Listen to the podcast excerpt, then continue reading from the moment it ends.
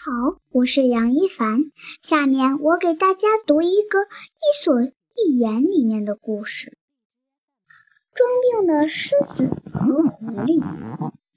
有一头年老的狮子，腿脚迟笨，不能像年轻时那样捕猎觅食，因此常常挨饿，为一日三餐发愁。后来，狮子终于想出一一条妙计。他钻进一个山洞，躺在那里装起病来。听说狮子大王病了，动物们都非常关心，接二连三地跑来探望狮子。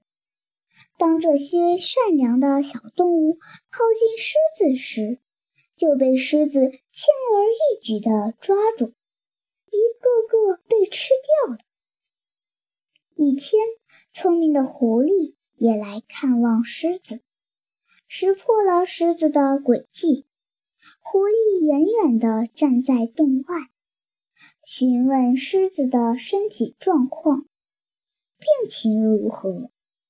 狮子回答说：“他的身体比以前好多了。”只是感到非常寂寞，希望狐狸能够到洞里来陪他聊聊天。狐狸笑着说：“尊敬的大王，我也很想进去陪您说说话，可是我发现只有动物们进去的脚印，而没有出来的脚印。聪明的人善于从别人的不幸中。”总结教训，避免灾祸。